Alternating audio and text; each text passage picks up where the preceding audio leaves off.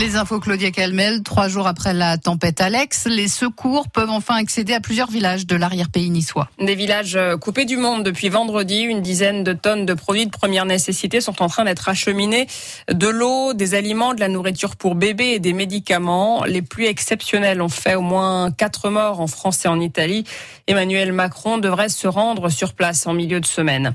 Des bars fermés, des congrès interdits et des restaurants soumis à des règles plus strictes comme par par exemple la limitation des tables à six convives ou bien le port du masque la plupart du temps, sauf pour la consommation des plats Paris et sa proche banlieue ont été placés en alerte euh, maximale pour au moins 15 jours. Il s'agit de faire face, bien sûr, à la progression de l'épidémie de Covid-19 dans la capitale.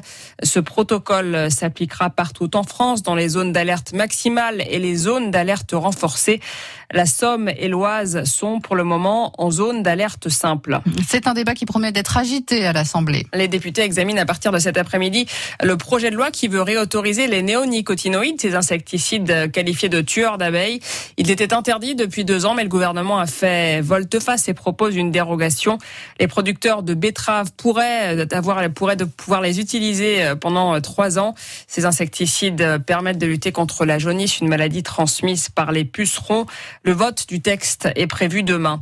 Pas de panique si vous habitez Mers-les-Bains et que vous entendez une sirène rugir aujourd'hui ou demain. C'est la sirène d'alerte à la submersion marine qui est sur le toit de la caserne des pompiers et qui vient d'être remplacée. Il faut donc la tester. Pour information, elle fait le même bruit que la sirène que vous entendez tous les premiers mercredis du mois. Les obsèques de Juliette Gréco avec une cérémonie cet après-midi à l'église Saint-Germain-des-Prés à Paris. L'inhumation est prévue ensuite dans la plus stricte intimité. Juliette Gréco est décédée mercredi. Elle avait 93 ans. En football, l'Amiens SC continue de s'enliser. Les Amiénois sont 17e de Ligue 2 après leur défaite 1-0 samedi à Caen.